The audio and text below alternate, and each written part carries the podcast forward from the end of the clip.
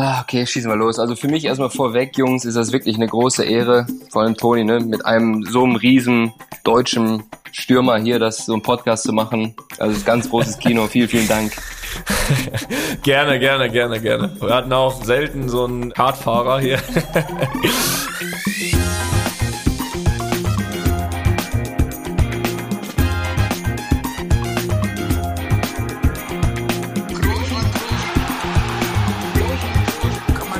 leicht beheben, über den drüber, rüber, weg, rüber, weg. Einfach mal luppen. Ja, herzlich willkommen zu einer neuen Folge Einfach mal Luppen. Und äh, wenn ihr euch vielleicht gerade erst von Sandro Wagner erholt habt, kommen wir jetzt schon wieder mit einem neuen Gast um die Ecke und heute mal aus einem Sport. Ja, den haben wir hier noch nicht so ausführlich besprochen, äh, nämlich der Formel 1. Äh, Nico Hülkenberg ist unser Gast. Erstmal hallo Nico, ich hoffe, Dir geht's gut und schön, dass du dir vor allem die Zeit hier nimmst für uns beiden Chaoten bei einfach mal Luppen. Schön, dass du da bist. Danke dir. Ja, sehr gerne. Vielen, vielen, vielen äh, Dank für die Einladung. Drei Chaoten sind besser als zwei, also bin ich sehr gerne da. so ist es, so ist es. Und wer da schon wieder so hässlich lacht im Hintergrund, äh, ist kein geringer als äh, Felix Groß, äh, mein Bruder Felix. Guten ja, finde ich auch schön, dass du mich immer noch mal wieder vorstellst. Das ist auch überraschend, dass ich hier bin. Auch ich freue mich, Nico, dass du dabei bist. Und äh, ich finde es so ein bisschen schade, dass wir nicht schon immer so das Vorgespräch, das müssten wir eigentlich auch mal hier nochmal dann immer abfeuern. Das äh, war auch gerade schon sehr witzig. Wäre jetzt auch so meine Frage gewesen, wo, wo bist du gerade? Aber das, das haben wir gerade schon geklärt. Du bist in Monaco, wo auch sonst. Ja. Ähm, Was heißt wo auch sonst? Das ist halt zu Hause. Standesgemäß. Seit, seit sieben Jahren und äh, genau. Das ist Fakt. Ja, deswegen frage ich lieber erstmal, wie geht's dir denn, Nico, aktuell? Ach du, mir geht's am liebsten gut. Weißt ja, schlechten Leuten geht's immer gut. Von oh, daher. Ja, das hat, das hat der Chef dieses Podcasts hier gesagt, nämlich unser Opa. Ist dem sein Motto. Ich leck mir die Wunden von den letzten zwei Wochen, aber nee, nee, ich kann mich nicht beklagen. das ist schön. Äh, kommen wir mal ein bisschen jetzt auch gleich direkt zur Aktualität. Das ist ja mal ganz gut. Du hast jetzt äh, bisher zweimal gefahren, für Sebastian Vettel eingesprungen, der hatte Corona. Wie ist das? Also wie läuft das denn ab, wenn du als Ersatzfahrer da äh, kriegst dann einen Anruf, sagst hier, du musst jetzt kommen, weil da fällt einer aus oder wie ist da der Ablauf? Ja, genau. Ich bin generell äh, der Aston Martin ist mein Team, ich bin der, der Ersatzfahrer und der Mann für alle Fälle. Und mhm. äh, tatsächlich war das in dem Fall aber so, es war so ein bisschen ein Hin und Her, weil eigentlich hätte ich nach Bahrain sowieso fliegen sollen in einer anderen Rolle, dann wurde das aber kurzfristig gecancelt und dann auf einmal am Donnerstagmorgen werde ich hier aus meinem Bett ge geklopft und geklingelt von meinem Nachbar um, um 8.30 Uhr morgens. Und, äh, wer ist denk, das? Sascha Zverev oder wer? Äh, nee, das ist auch ein Freund von Sascha, Christoph Rentschler heißt der ah, Kollege. Ah, der wohnt äh, ein paar Etagen über mir. Und ich denke so um 8 Uhr morgens, okay, okay, da kommt äh, die, unsere, unsere, ähm, unsere Nanny kommt, wir haben äh, die kleine Tochter die zur Hilfe und dann steht der Rentschler vor der Tür und ich so, Rentschler, was willst du denn jetzt hier um 8.30 Uhr morgens? Und er sagt, nee, guck mal auf dein Telefon, die suchen dich alle. Aber ich hatte mein Telefon abends in der Küche liegen lassen und äh, ja, hatte dann frohe Kunde und ähm, wenn ich später auch einen Anruf vom Teamchef, dass ich äh, mich doch auf die Socken machen muss nach Bahrain, weil, weil Sepp mit, äh, mit Corona infiziert war. Ja. Wie ist es denn so? Äh, bist, bist du auch wirklich dann auch auf diesen Moment vorbereitet, oder? Also du musst ja, musst ja irgendwie damit rechnen, dass, dass da ein Anruf kommt, dass da was passiert. Ich meine, du bist jetzt auch dann vor, aber auch seit anderthalb Jahren kein Rennen gefahren. Ist es dann schwierig, so vom, ja, von jetzt auf gleich da zu sein? Nein, vorbereitet natürlich nicht, weil man rechnet natürlich nicht damit. Und es kam natürlich mhm. überraschend. Und äh, dann überschlagen sich erstmal die Ereignisse und es ist natürlich so ein Hoch äh, der Gefühle und, und packen schnell dahin wieder fahren, wieder quasi äh, Formel-1-Fahrer reaktiviert. Mhm. Ähm, da passieren so viele Dinge auf einmal. Das ist natürlich schon, da kommt einfach einiges zusammen, aber am Ende des Tages habe ich das ja viele, viele Jahre gemacht und ich weiß ziemlich gut, was auf mich, was auf mich zukommt und äh, rufe dann einfach über meine ja, Erfahrung das ab, was ich brauche. Mhm. Ja, aber ich stelle es mir trotzdem nicht ganz so einfach vor. Ne? Ist ja, also gut, das ist ne, vielleicht nicht, nicht zu vergleichen mit dem Fußball, aber wenn der natürlich äh, lange nicht spielt, dann ist es schon was anderes, weil er natürlich immer erstmal glaube ich, das Gefühl hat, völlig außer Form zu sein. Wie ist das, wie ist das für dich dann, wenn du dann wieder am Lenkrad sitzt? Also ich, ich, ich, wir haben manchmal, also wenn wir sechs Wochen Sommerurlaub haben und dann kommst du zurück und dann hast du die ersten ein, zwei Trainings, da denkst du, du hast noch nie gegen Ball getreten. Also da, da musst du erstmal wirklich wieder so ein bisschen ja, das Gefühl bekommen. Ich meine, klar, du bist als Testfahrer natürlich trotzdem, glaube ich, sehr, sehr regelmäßig im Auto, aber ist es trotzdem nochmal, vielleicht kommt da wieder so eine kleine, kleine Aufregung zurück vor so einem Rennen oder ist die sowieso immer da? Ja, das ist interessant, weil äh, für uns das Gefühl, weil im Motorsport, wir haben ja nicht, wir können nicht jeden Tag fahren, nicht jeden Tag testen. Wir haben ja nur mhm. diese Simulatoren, wo es dann quasi digital und virtuell äh, gefahren wird. Mhm. Aber auf der Strecke physisch geht das einfach nicht. Und für mich ist das so wie Fahrradfahren. Dieses Gefühl ist ziemlich tief äh, verankert in, in, meinem Körper, in, in, im, im Kopf irgendwo mhm. und man kann das auch relativ schnell wieder abrufen. Natürlich ist, die Autos verändern sich technisch und äh, man muss sich so ein bisschen anpassen, aber das, das ging, das ging relativ schnell. Aber wenn ich jetzt umdrehe und euch sage als Fußballer, so, ihr seid jetzt zwei Jahre raus, mhm. ihr kommt wieder, jetzt sagen wir, lassen wir das Physische mal außen vor, aber ihr wisst ja trotzdem noch, wie schlage ich einen Pass, wie, wie schlage ich eine Ecke, wie hau ich voll auf den Ball, oder? Das stimmt. Das oder stimmt. verliert ihr das Gefühl so schnell? Wie, wie ist das bei euch? Nein, das, das verlierst du nicht. Also es stimmt schon, dass du manchmal so ein Training brauchst, um mal wieder so ein bisschen so wie dieses richtige Gefühl zu bekommen. Also du, vielleicht machst du es dann irgendwie im ersten Training so vielleicht wie ein vielleicht wie ein Viert-, Fünftligaspieler ein Training und dann bist du aber wieder, äh, dann bist du wieder auf dem Niveau, sag ich mhm. mal, äh, wo du, wo du eigentlich bist. Also war es bei mir. Ich meine, Felix, ich weiß ja, ich weiß nicht, du hast ein bisschen länger gebraucht, ne? Da, ich habe aber ein aktuelles Beispiel, um da ein bisschen abzudriften, weil ich habe ja jetzt wirklich auch seit knapp ein Jahr kein Spiel gemacht und äh, habe dann jetzt mal bei der U19 so ein bisschen mittrainiert, so ein Spiel mitgemacht, 15 Minuten ging das, Gott sei Dank nur 15 Minuten und äh, da habe ich direkt mal wieder einen Freistoß eingehauen. Ne? Also ich brauche da nicht so lang wie du. Okay, das freut mich. Das gekonnt ist gekonnt. Nee, aber das stimmt. Bei mir, das ist auch so, meine, ich war relativ schnell wieder, würde ich sagen, so bei 95 Prozent, weil dieses Gefühl echt präsent ist und noch da. Und das ist ja quasi wie ihr im Fußball, bei mir im, im Rennsport, man macht das von klein auf, seit ja. fünf, sechs, sieben Jahren. Und das ist unser Handwerk, ja, und wir, man, das, das Gefühl verliert man nicht. Also ich war relativ schnell wieder bei 95 Prozent, aber dann die letzten fünf Prozent, wenn es wirklich ans Eingemachte geht, an die, an die Perfektion, ans Feingefühl und diese Sachen, das dauert dann natürlich schon länger. Mhm. Aber von daher, wie gesagt, meine, meine Erfahrung hat mir da geholfen und ich finde, die neuen Autos schön und gut, aber es hat sich doch nicht so grundlegend verändert, dass ich da ähm, vor Mount Everest stand. Ja, ja, klar, das, das ist auch verständlich. Oder ich bin einfach so gut, kann auch sein, ich weiß es nicht. Das wird es eher sein. Das müsst ihr beurteilen. Ja, ja, das, das, das, da stimmen wir jetzt einfach mal zu, ne? Ist ja klar. Ja, Toni, komm, ne, du kannst schon äh, auch mal ein bisschen was dazu sagen, weil ich finde ja, du erzählst hier ab und zu mal, was, was du da Formel 1 schaust und äh, was du da wirklich äh, erzählst mir immer, wie das abläuft. Also ich, ich gebe ja zu, ich habe jetzt letzte Zeit nicht so viel gesehen, aber mir erzählst du immer, wie das da abläuft. Du kannst äh, schon einschätzen, ob der Nico das gut macht oder nicht. Ah, jetzt bin ich gespannt. Ja, das heißt, also also einschätzen, fahrradtechnisch kann ich mal gar nichts, äh, weil ich saß da weder in so einem Ding mal drin, noch äh, bin ich, äh, auch wenn ich es versucht habe mit einem anderen Auto, aber ansatzweise mal so schnell zu fahren. Also ich kann mir das, ich kann mir das nicht vorstellen. Ähm, aber wir kommen schon heute noch zwischendurch immer mal zu einer Frage, die ich da hab. Oder Felix, auch du kannst mich natürlich jederzeit testen. Aber da kommt nachher noch eine Frage da zu dem letzten Rennen letztes Jahr. Da bin ich immer noch nicht so ganz einverstanden. Aber das machen wir später. ähm, ähm, du hast eben schon gesagt, äh, du hast das seit klein auf äh, gemacht und klein auf bedeutet im Endeffekt, du hast mit dem Kartsport angefangen, glaube ich, wie das ja relativ üblich ist. Äh, genau. selten jemanden mit acht, neun Jahren im Formel 1 Auto gesehen, deswegen äh, erstmal Kart. Äh, wer kam auf die Idee, dich in ein Kart zu setzen? Oder warst du dort selbst schon?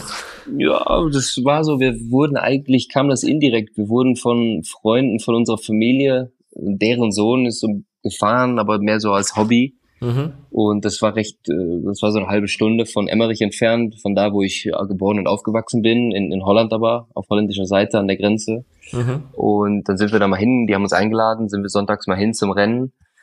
Und äh, ja, hab mir das angeguckt und sagte so, hab mein Vater so am Ärmel gezogen und sagte, boah, Papa, das sieht cool aus, ja, das würde ich auch gerne mal probieren. Mhm. Und der meinte so, ja, gut Sohn, finde ich cool, weil ich bin eh schon mein Leben lang äh, passionierter Motorsport-Fan und am nächsten Tag äh, kamen wir zurück und ich konnte das Kart fahren von unseren Freunden, die hatten uns das netterweise dann mal zur Verfügung gestellt und mhm. äh, ja, die, die Stoppuhr, die, die lügt irgendwie nie und die hat auf Anhieb recht gut gepasst und äh, ich hatte Spaß, mein Vater hatte Spaß und ja, da ist das irgendwie dann, da hat's angefangen. gab es so einen Moment, wo du schon, sag ich mal, wo du im Kart noch saßt, wo du ge gedacht hast, okay, boah, das irgendwie, das könnte auch mehr werden oder es könnte auch in die Richtung gehen oder war das einfach erstmal, pass auf, macht Spaß und äh, alles andere läuft halt nebenher? Nee, es war schon so, dass da kam auch die Wahrnehmung dann mit Formel 1 und Michael war damals der, der Riesenstar in der Formel 1 und da war direkt schon als, als kleiner Stöpske war schon so mein Ziel, boah, nee, Formel 1, das muss es werden. Und mhm. ich war wirklich heiß und, und, und richtig passioniert dabei. Aber man, das ist ja, wenn man anfängt, da träumt man und man will das, aber man ist Lichtjahre davon entfernt. Also das war Klar. nie äh, eine, eine geritzte Sache. Ähm, es war zwar mein, mein Traum und meine Ambition. Ähm, die Resultate haben gestimmt, aber das war natürlich ein, ein langer, langer Weg bis, bis dahin. Ja, ja, das ist klar. Also das kann man, glaube ich, auch ganz gut auf den Fußball überziehen, nur weil man, glaube ich, dann irgendwie dann im Jugendalter ein paar gute Spiele macht, äh, ist das andere immer noch relativ weit, das stimmt. Aber was ich, äh, da muss ich zugeben, gelesen habe, aber was ganz interessant war, ist, dass, dass du ja äh, auch eine Gemeinsamkeit mit Michael hast oder hattest äh, und von Willi Weber gemanagt wurdest. Beschreib ihn mal und, und, und wie er auch dich vielleicht gefördert hat und ein Stück nach vorne gebracht hat. Ja, genau, das, äh, wann, das war, äh, muss ich kurz überlegen, das war 2000, 2006, 2007. Im Motorsport ist ja, das ist ein sehr technischer Sport, sehr aufwendiger mhm. Sport. Man braucht Kart, man braucht Motor, man braucht Reifen, man braucht Benzin, man muss reisen. Also das ist sehr, sehr kostenintensiv. Ja. Und wenn man da nicht entweder aus einem sehr, sehr guten Elternhaus kommt oder gute Sponsoren hat, dann wird da relativ schnell die Luft dünn. Ja. Ähm, es gibt da relativ viele auch so, so Förderprogramme von diversen Herstellern, aber die sind, das sind, also die wollen einen sehr, sehr früh binden, sind dann aber sehr, sehr unvorteilhafte äh, Verträge auf die Karriere gesehen, wenn es äh, denn erfolgreich wird. Und darum hatte ich, hatten wir als Familie solche Dinge immer abgelehnt und haben das auf eigene Faust versucht. Aber irgendwann, ja, sind wir dann ähm, an unsere Grenzen gestoßen und die Luft wird dünn. Aber mhm. dann haben wir zum Glück äh, Willi kennengelernt und das war so die Zeit, wo äh, Michael äh, 2005, 2006 ist er dann ja zurückgetreten. Mhm. Und Willi hatte aber trotzdem noch Bock auf nächstes neues Talent und äh, über Bekannten hatten wir dann äh, uns angenähert und äh, genau, Willi hat mich dann unter seine Fittiche genommen und, und äh, hat das quasi äh, weitergeführt mhm. und äh, mich auch wirklich äh, betreut, sehr gut betreut und mit, mit in die Formel 1 gebracht. Da war natürlich davor die Formel 3 Zeit, äh, das A1 Grand Prix Team, was er damals hatte. Also das war nicht sofort, er kam und Formel 1, sondern da waren auch noch ein paar Jahre dazwischen. Aber ich habe auf der Strecke geliefert und er hat seine seine Managerrolle äh, gemacht, genau. Ja, du hast gerade, du hast gesprochen. Ähm, du bist ja dann rüber, ich glaube äh, 2006 zur zur Formel 3, bist dann auch Formel 3 Cup, Formel 3 Euro Serie und hast dann das äh, Formel 3 Masters gewonnen. Ähm, sag doch mal für, ich kann ja, ich kann jetzt ganz cool sagen, so, sag doch mal für unsere Hörer, aber ich weiß es selbst nicht. Äh, sag doch mal, was, unter, was unterscheidet dann äh, oder was ist der große Unterschied von Formel 3 zu Formel 1? Weil ich glaube, Formel 1 weiß jeder Bescheid. Was, was, was ist der Unterschied zur Formel 3? Ja, die Autos sind in der Formel 3 natürlich äh, kleiner, weniger Leistung, weniger Abtrieb, alles ist einfach äh, in ein paar Dimensionen darunter. Die mhm. sind von der Rundenzeit her, keine Ahnung, 20, 30 Sekunden langsamer als ein Formel okay. 1 Auto. Also das okay. ist nach wie vor noch eigentlich so eine, so eine Jugendkategorie, aber die mhm. halt, der, der, die sehr, sehr viel als Messlatte genommen wird und wo man sich einfach bewähren muss und, und durchkämpfen muss, damit man dann die nächste Stufe, das nächste Level äh, hochkommt sozusagen. Ja, das hast du wohl getan. Ja, damals. Damals habe ich alle weggeboxt, bis ich in die Formel 1 kam und da hatte ich dann zu viel Gegenwind. Der ist dann gestottert. Ja, ja, du sagst Formel 1. Toni hat ja gesagt, du hast das Masters im Jahr 2007 gewonnen, bis danach äh, zum Team Williams äh, gegangen, hast da einen Testfahrervertrag bekommen. Ähm, wie kann man sich das vorstellen? Ist das so, ja, weiß ich nicht, wie Testspiele für eine Profimannschaft zu spielen? Ähm, oder ja, wie ist da so die Rolle als Testfahrer? Genau, ähnlich. Ich war damals noch in der Formel 3 und da kann ich mich erinnern, da bin ich nämlich noch mit, mit Willi von, von äh, der dann sagte, Nico, wir haben ja was, Williams, die sind interessiert an dir, wir, so, wir müssen nach England fliegen, äh, die wollen dich mal kennenlernen und die wollen dich mal im Simulator stecken und so. Ich sag so, okay, Willi, alles klar, ich bin bereit. Und dann mhm. sind wir von, ähm, da von Stuttgart in seinem äh, Privatflieger nach äh, Oxford geflogen. Und dann, weil Oxford ist in, ganz in der Nähe von der Fabrik da, wo, wo, wo Williams stationiert ist.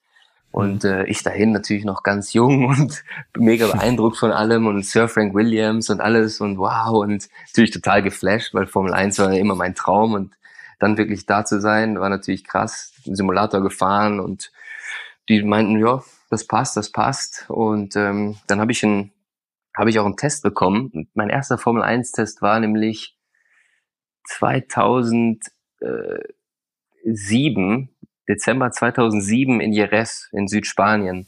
Mhm. Und ich war damals noch in der Formel 3, aber das war die Anbahnung mit Williams war vorher und dann kam es zu dem Test und damals gab es noch zwei Autos pro Team bei einem Test. Heutzutage ist ja noch ein Auto pro Team, aber damals war das noch anders. Okay. Und in dem zweiten Auto saß äh, Nico Rosberg und das war damals der Stammfahrer von denen.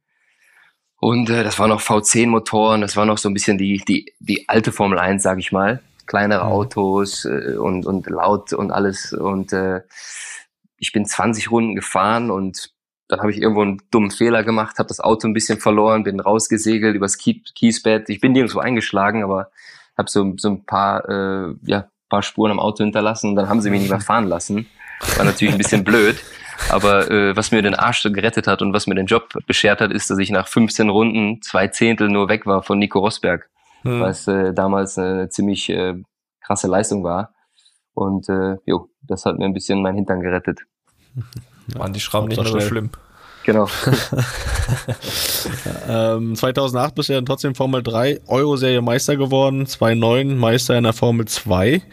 Ähm, das sind dann auch bestimmt Erfolge, die dich da auch nochmal nach vorne bringen, oder? So den nächsten Schritt oder den, den letzten Schritt dann zu machen. Genau, ich war ja damals dann schon quasi Williams Testfahrer, also ich war schon unter deren Fittiche, aber mhm. mhm. es ist Leistungssport, wie im Fußball auch. Am Ende des Tages musst du leisten und performen, sonst geht einfach nicht weiter. Und ich habe die, die, die, die äh, 2.8, 2.9 gewinnen können und das war auch gut und wichtig.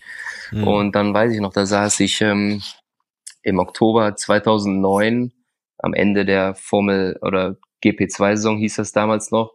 Dann, ich war damals, ich hatte in Oxford gelebt, habe so eine Art Praktikum gemacht in der Williams-Fabrik, mhm. war irgendwo am Arbeiten. Ich, ich, weiß gar nicht mehr genau, welche Abteilung in der Fabrik, aber auf einmal hieß es, äh, Nico, bitte nach oben zum, zum Frank ins Büro. Frank ist der oberste Chef, der, also der Teambesitzer mhm. und Teamchef. Und ich so, ach du Kacke, was ist jetzt los? geh nach oben und äh, geh in sein Büro, hock mich hin und er so, oh, Nico, we decided you're gonna be our pilot for next year. und äh, das war dann der, der erste, ja, der erste Call, dass ich dann, äh, oder die Beförderung quasi zum, zum richtigen Formel-1-Fahrer. Äh, mhm. Das war natürlich ein Riesenmoment für mich damals. Ja, 2010 war das mit ja. Rubens. Mit Rubens Barrichello. Genau, damals 2010, der ist gekommen und der war der äh, erfahrenste Formel-1-Fahrer aller Zeiten in dem Jahr. Der hatte über, der hatte 21 Saisons oder ist in seine 21., 22. Saison gegangen, irgendwie mhm. sowas. Mhm. Und ich in meine erste. Ja, und äh, ich natürlich so, ja, den kriege ich schon das alte Fleisch, ne? Den, den habe ich schon, den mache ich weg. Aber der hat so mit mir gespielt, der hatte so viel Erfahrung, der hat im Training immer zurückgehalten, immer sich was in der Reserve gehalten und so auf dem Quali kam er mit der Keule und hat mir einen gegeben. ja, das war ein richtiger Hund, aber ich habe viel von dem gelernt. Das war ein interessantes Jahr. Aber ist es wirklich so, dass du sagst, okay, der zeigt dir dann nochmal irgendwie, wer hier immer noch der Bessere ist? Oder hat er dir auch geholfen, sag ich mal, irgendwie, weil er wusste, irgendwie ist dein erstes Jahr? Oder ist das eher Team oder eher Konkurrenz? Also wahrscheinlich auch je nachdem, wie der Punktestand ist dann irgendwann. Aber ich meine, ihr fährt fürs gleiche Team. Äh, Gerade das Team hat ja auch oft dann, sag ich mal, den Wunsch, äh, dass man äh, konstrukteursmäßig da auch noch ganz gut unterwegs ist. Ähm, wie, wie ist das Gefühl? Gibt wahrscheinlich unterschiedliche Konstellation ja, wahrscheinlich, ne? Aber äh, so wie jetzt, keine Ahnung, Rosberg Hamilton hat man jetzt auch nicht das Gefühl gehabt, dass das das Dream Team ist. Wie war das bei euch? Ja, wir haben natürlich nicht ganz vorne gekämpft, aber es stimmt, es war sowohl als auch. Also natürlich ist der Teamkollege ist immer der Erste, den du schlagen musst und willst. Ähm, bei Rubens war es oft so, da hat er mich mit seiner Erfahrung wirklich niedergerungen übers Wochenende. Hm. Ähm, aber teilweise war ich dann an manchen Wochenenden auch einfach schneller und besser als er. Das mhm. kommt auch so ein bisschen streckenspezifisch an. Der eine fühlt sich ein bisschen da wohler, der andere da wohler. Aber insgesamt habe ich von ihm, von seiner Arbeitsweise, wie er das Auto, das Setup macht, wie er mit den Leuten arbeitet, wie er redet, ähm, welche Wörter er benutzt, teilweise habe ich echt viel gelernt, weil mhm. der hat mit Michael gearbeitet, der hat mit so viel erfolgreichen, Klar. guten Rennfahrern äh, gearbeitet und, und die Erfahrung, da habe ich echt einiges aufgesogen. Ähm, aber natürlich, äh, natürlich ist dann irgendwo wir konnten immer gut miteinander, aber natürlich war äh, der Wettkampf zwischen uns immer äh, intensiv. Klar, ja, das glaube ich. Äh, Nico, du musst uns jetzt mal ein bisschen mit ins Auto nehmen ähm, oder all unsere Zuhörer und Zuhörerinnen. Man hat ja mal das Gefühl, es gibt ja mal diese diese Kamera, die dann da mal äh, ein bisschen mitfahren darf während der Übertragung und ähm, gefühlt sieht's ja da aus wie so ein Flugzeug mit äh, 3000 Knöpfen. Wie viele davon brauchst du, brauchst du wirklich? Also, also, also, wa was musst du genau alles steuern während des Rennens? Äh, so, dass äh, Felix und ich das auch verstehen. Ja, alle, alle. Du musst alle zu jeder Zeit bedienen können. nee, zum Glück nicht, äh, weil dann wäre es äh, wirklich problematisch. Ja, klar, also das ist auch wirklich, wenn man dann jemanden hat im, im, im, beim Auto oder man erklärt ja oftmals irgendwelchen seiner Familie oder Sponsoren dieses Lenkrad und alle sagen ja, boah, krass, das ist ja so ein Overload, die Knöpfe diese Rotaries, da ist so viel Zeugs drauf. Ähm, zum Glück braucht man nicht alles zu jeder Zeit, Klar. sondern es gibt natürlich diese Knöpfe, die man quasi ständig braucht. Und mhm. äh, irgendwann, äh, ja, geht es auch einfach so in, ins Fleisch und Blut über und man weiß das. Aber wenn man dann ein Team wechselt und das Lenkrad-Layout ist anders, dann muss man wieder natürlich komplett von neu lernen. Mhm. Es ist immer so, so, ein, so, ein, ja, so ein Lernprozess und ein Zusammenwachsen mit dem jeweiligen Team und Auto. Klar. Aber ist manchmal nicht einfach. Also die, die, die grundlegenden Sachen, die, die simplen sind einfach, aber weil es ja technischer Sport ist und manchmal passiert irgendwas im Rennen und du musst irgendeinen Sensor ausschalten. Hm. Dann sagt der Ingenieur dir zum Beispiel, vielleicht hat das der eine oder andere gehört schon äh, im, im, im Fernsehen, Fail B A10. Und dann musst du auf diesen, erstmal diesen, diesen Rundknopf auf die richtige Position stellen und dann mit hm. Plus und Minus auf dieses A10 und dann bestätigen mhm. ähm, damit dann irgendwie die, die, die, äh, die Benzinpumpe nicht kaputt geht in zwei Runden. Also bei Dreierkammer. Genau, und, und teil, wenn du dann noch in Monaco fährst oder irgendwo am, am mit einer Hand mal die Kurve. Das wird Schnell. dann teilweise schon kritisch und ist dann wirklich hoch anspruchsvoll und Kunst. Du musst das ja machen, so wenig Zeit wie möglich zu verlieren oder Klar. du bist auch im Rennen, du hast einen hinter dir, der drückt, der darf oder soll nicht vorbei. Also da entstehen natürlich schon manchmal Situationen, wo du äh, ja ein bisschen unter, unter Druck gerätst. Ja, das glaube ich. Du hast es gerade schon gesagt, gerade der Funkkontakt mit dem Team ist ja immer mal ganz interessant, auch zwischendurch mal reinzuhören. Da auch die Anschlussfrage, das, was du auch gerade so ein bisschen gesagt hast. Also ich meine, mit der Geschwindigkeit, mit der du eh unterwegs bist, das heißt, du bist eigentlich eh natürlich total konzentriert auf das, was du machst. Ich meine jetzt weniger irgendwie Anweisungen, was du eben beschrieben hast, technisch machen musst, sondern äh, strategisch, was auch immer, ne? Gibt ja, musst du schnell in die Box oder bleib draußen oder der und der ist so und so viele Sekunden vor oder hinter dir. Sind da so viele Infos, die du da bekommst? Ist es äh, aus deiner Erfahrung, ist es jederzeit hilfreich, dieser Kontakt, oder ist es schon auch so, dass er an bestimmten Stellen dich ein bisschen ablenkt? Weil ich meine, du bist ja hoch konzentriert bei dieser Geschwindigkeit ja, und äh, es, es kommt drauf an. Es ist natürlich, der Funk generell ist ja unterstützend gedacht, aber Klar. Manchmal sind die, die, die Situationen so spitz auf Knopf oder wenn der, zum Beispiel du fährst irgendwo auf eine schnelle Kurve zu und der Ingenieur funkt dich genau im falschen Moment an, wo du dann bremst oder einlenkst in dem Moment und dann, dann flippst du aus als Fahrer. Ja, dann klar, ist ja auch oft, klar. dass man hört als Fahrer, wenn die zu ihrem Ingenieur sagen, shut up oder leave me alone oder was auch immer. Aber das ist ja. so intensiv in dem Auto auch, ja. Das ist, das ist schwer zu beschreiben, aber weil wir sind da wirklich im, im, im Kampfmodus, ja. Das ist klar. Äh, echt intensiv und äh, kommt dann auch immer auf den Ingenieur an. Aber ähm, es ist schon wichtig, mit dem ähm, zu kommunizieren. Die Teams, du als Fahrer, du siehst ja dein Rennen und was gerade genau vor dir passiert, was genau hinter dir passiert. Aber die sehen natürlich das gesamte Rennen und das Fernsehbild und alles und die geben dir immer so the, the bigger picture, also das, das Gesamtbild. Und mhm. äh, das ist auch wichtig als Fahrer dann das mitzunehmen und zu verstehen, weil je mehr Kapazität du hast, solche Dinge aufzunehmen und zu verarbeiten, ähm, desto besser in der Regel für dich. Ja, ja klar, aber ich stelle es mir trotzdem schwierig vor, dann in gewissen Situationen äh, bei 300. Aber gut, ah, ihr seid das geübt. Absolut, absolut. Aber darum gibt's oftmals auch richtig äh, spitze Funksprüche, die auch nicht böse gemeint sind, aber das ist wirklich bei 300 Jungs, da wird die Autobahn nicht dreispurig, da ist die auf einmal nur noch 30 Zentimeter breit da. Klar. Das, das mit der mit, mit Geschwindigkeit verändert sich die Wahrnehmung und dann ja ist man natürlich auch an der Grenze manchmal seiner seiner Wahrnehmung, seiner Kapazität und auch der Kommunikation. Ja. Was auf dem Platz passiert, bleibt auf dem Platz, ne? Dann. so ungefähr, genau.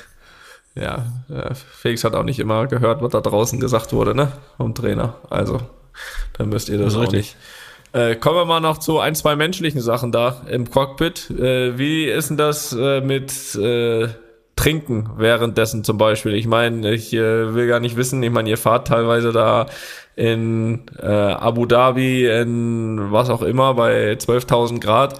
Äh, und so wie du sagst, äh, das ist ja auch gerade konzentrationsmäßig, äh, ist ja ist ja wie Sport machen da drin. Das, äh, wie, wie, wie ist das geregelt? Also ist ja auch nicht unbegrenzt, oder? Was ihr da habt und wie macht ihr das? Ja, genau, das ist streng reglementiert. Darum für alle Fahrer gibt's nur Whisky Coke. Und der, der am ersten, äh, der, der am ersten habt den sich, falschen äh, Sport erwischt. der, der am ersten nicht mehr kann, der fährt halt in die Wand. Ja, Nee. Nur weil das bei euch immer so war, heißt das nicht, dass bei jedem Team. ähm, ich habe mir tatsächlich Ja, aber es hieß ja immer, sorry, aber es hieß ja immer so, dass äh, man muss ein bisschen Spannung reinbringen in die Formel 1. Das wäre doch mal so eine Regeländerung. Die Genau, genau. Wer ist am trinkfestesten? Genau. Wer kann am meisten ab? Also ich habe mir tatsächlich manchmal, wir haben je nach Gewicht, weil das ist auch immer so eine Gewichtsfrage, weil meistens Mhm. mit dem Gewicht im Limit sind vom Auto, darfst du manchmal 200 Milliliter, manchmal 500 Milliliter, aber viel mehr ist es nicht. Ja, ich wollte gerade sagen, so die die die meisten sind da am Abwägen hier noch so und so viel hast du noch drin, bis du zur Box musst und da und da letzten Milliliter und dann nimmst du da so eine 3 Liter Flasche Wasser mit rein. Nee, nee, eben nicht, genau. Das ist eigentlich wie, ich glaube, das ist so wie so eine, ähm, wie so ein, so ein Trinkbeutel vom, vom Mountainbike-Fahren oder so, der man im Rucksack hat. Das ist eigentlich Mhm. nur so ein kleiner Plastikbeutel, der wird so hinterm Sitz geklemmt und so ein, so, so ein Gummischlauch halt rein, ne? Und der wird auch während des Rennens, äh, am Anfang ist noch, sagen wir mal, Raumtemperatur, aber dann in so einem Auto drin, weil da sind ja die ganzen Elektronikboxen, Klar, die Elektronikkabel und irgendwann trinkst du Tee. Das Ja. Ding ist einfach original 40 Grad warm, ja? Und das ist nicht mal eine Erfrischung dann, aber ist egal. Hauptsache irgendwas Feuchtes, äh, um, um ein Ja. bisschen das Gefühl im Mund äh, zu verbessern. Aber darum am Ende, klar, ist es Formel 1 und Motorsport ist eine sitzende Tätigkeit. Äh, Ganz anders als irgendwie rumzurennen, auf den Füßen zu stehen. Ich glaube, Fußball ist physisch viel, viel härter. Aber äh, Motorsport ist, ist auf eine andere Art und Weise sehr, sehr äh, fordernd und, und anstrengend, weil Gehkräfte und Fliehkräfte, die wir ja in den Kurven haben und bei den Bremsen, das sind Dinge, die man normal, Automa der, der fühlt sowas nicht. Das, das erlebt man einfach nicht, ja. Das erlebt man eigentlich nur, wenn man irgendwie ins All fliegt, glaube ich, oder in eine Zentrifuge geht oder halt im, im Motorsport. Und das sind sehr, sehr, ähm, ja, eigene Ansprüche und Kräfte. Ja, aber da muss ich sagen, da reicht es ja manchmal schon, wenn man noch mal Kart fahren geht. Danach, also ich bin danach auch mal echt kaputt. Also das ist ja auch anstrengend und das ist ja, das ist ja aber, noch, aber das ist ja noch mal zehnmal weniger als das bei euch. Genau, also nicht mehr zehnmal, sondern hundertmal. Ja. Ja. Das ist, Ja. das wird richtig, das ist richtig äh, intensiv und je, je, je wärmer die Außentemperatur ist, für mich war immer Singapur. Singapur war immer der, der Endgegner. Äh, weil 30 Grad, irgendwie 90 Prozent Luftfeuchtigkeit und eine Strecke, eine Straßenstrecke, wo du dir absolut null Fehler leisten kannst. Das war wirklich, also alter Scholli, ey, das war richtig hart. Aber kriegst du dann wenigstens da, wenn du, wenn du irgendwie beim Boxenstopp machst, tauschen die da einmal deinen kleinen Trinkbecher oder auch nicht? Nee, nix, nix, nix. Der ist fürs Rennen, der ist für die zwei Stunden, muss der reichen. Den musst du dir dann auch so ein bisschen einteilen, ne? Äh, deine Körner. Ähm, da warst du manchmal froh, wenn irgendwie ein Safety Car ist und du mal wieder fünf Minuten atmen konntest. Ja, der eine oder andere war über das Safety Car nicht so glücklich. Da war ich wieder froh, wenn der Grosjean irgendwo in die Mauer ist. Da dachte ich, ja, ach, jetzt kann ich ja wieder durchatmen. Oder wenn der Verstappen wieder attackiert hat, hast du gedacht, da, da liegt was in der Luft. Genau. Ja, jetzt Äh, haben wir zwei Namen, zwei Namen genannt, was ja auch schon zur Top-Klasse gehört. Äh, Nico, jetzt mal allgemein. Also was, was würdest du sagen, muss ein Top-Pilot können? Was macht einen Top-Piloten in der Formel 1 aus? Oh, du, der muss, der muss vieles können. Ich meine, so ein Formel 1 Rennen ist, ist unheimlich komplex und fahren, also natürlich an erster Stelle brauchst du Talent, du brauchst Speed, du brauchst das Gefühl fürs Auto, Hm. für, fürs Setup, ähm, du brauchst auch ein gewisses technisches Verständnis. Also sind viele Sachen, die direkt mit dem Fahren zu tun haben und äh, mit, mit der Arbeit mit dem Team. Aber es sind auch viele Sachen daneben. Und ich glaube, das ist im Fußball und im Profisport generell so, weil das ist ja ein öffentlicher Sport. Wie gehe ich mit der Presse um? Wie handle ich das? Wie, du musst Sponsoren, Fotos, Hände schütteln. Du musst ja unheimlich viele Sachen an einem Wochenende auf, also auf einen Nenner bringen oder vereinbaren untereinander und trotzdem deine Leistung bringen auf dem Platz oder auf der Rennstrecke und äh, das alles irgendwie so zu verpacken und auch Drucksituationen, dann, wenn du im, im Quali die eine Runde muss passen jetzt oder im Rennen ist es immer der Start. Ja, da ist wirklich, mhm. das ist 100 Prozent. Der Start muss passen, weil der Start kann über Sieg oder Niederlage entscheiden. Und, und das sind einfach Situationen, wo, ja, wo sich so ein bisschen die, die Spreu vom Weizen trennt. Ähm, und das ist halt einfach, ja, ich glaube, Talent, Gefühl, Kapazität. Am Ende natürlich auch kann man sich das erarbeiten. Manche Fahrer, mhm. zum Beispiel Carlos Sainz, der war zwei, 2018 war der mein Teamkollege bei Renault, das war ein unheimlicher Arbeiter. Der mhm. hat so viel gearbeitet, also der war am längsten immer an der Strecke, der hat sich alles durchgeguckt und am Anfang des Jahres war er noch nicht so fit, aber der hat sich durch Arbeit das, das alles erarbeitet und sich peu à peu hingearbeitet. Also ja, es ist, es ist so verschieden. Ja. Aber was du sagst, du bist ja dann trotzdem auch abhängig äh, vom Team. Was geben die dir für ein Auto? Äh, ja. Das Grundlegende ist aber dann auch während des Rennens äh, Boxenstopp. Äh, da mhm. hast du ja dann auch keinen Einfluss drauf. Du kannst die richtige Position finden in der Box, das ist schon mal gut, aber dann Reifenwechsel kannst du relativ wenig machen. Äh, da bist du ja auch dann nicht nur auf dich gestellt, ne? Nee, das stimmt, aber das ist ja im Motorsport, also oder in vielen Sportarten, das ist immer Teamwork. Das, das ja. muss alles passen von, vom Rennen von A bis Z, da sind so viele Sachen, die passieren in der Zwischenzeit und jeder muss seinen Job wirklich 100 Prozent machen und, und speziell im Mittelfeld, da wo ich die meiste Zeit meiner Karriere verbracht habe, weil wenn da irgendwas nicht passt, dann mhm. bist du sofort nicht Zehnter, sondern 15. Ja, das mhm. ist total äh, hart und da werden Fehler überhaupt nicht ver verziehen. Wenn du vorne fährst und so, die Jungs, die Autos sind so gut und so, die haben Puffer, die können das wieder irgendwie kompensieren hinten raus, mhm. aber wenn du in der Mitte bist, dann wirst du sofort aufgefressen. Also Klar. das ist schon, schon hart. Ja. Was würdest du so in Prozent sagen, wenn jetzt einer äh, das Rennen gewinnt? Wie viel macht 100. der Fahrer aus? 100. Der, okay. Wenn du es gewinnst, 100, ne? 100 Fahrer. Wenn 100 du ausscheidest, okay. 100% Team, ne? Ja, ich würde jetzt eher also Qualität des Fahrzeugs und äh, und Fahrer, wie ist ja, da so ist, das verteilt? Es ist immer so, es ist bei, also guter Fahrer kann ich ohne ein gutes Auto und, und andersrum genauso. Darum, mhm. das ist immer das Zusammenspiel.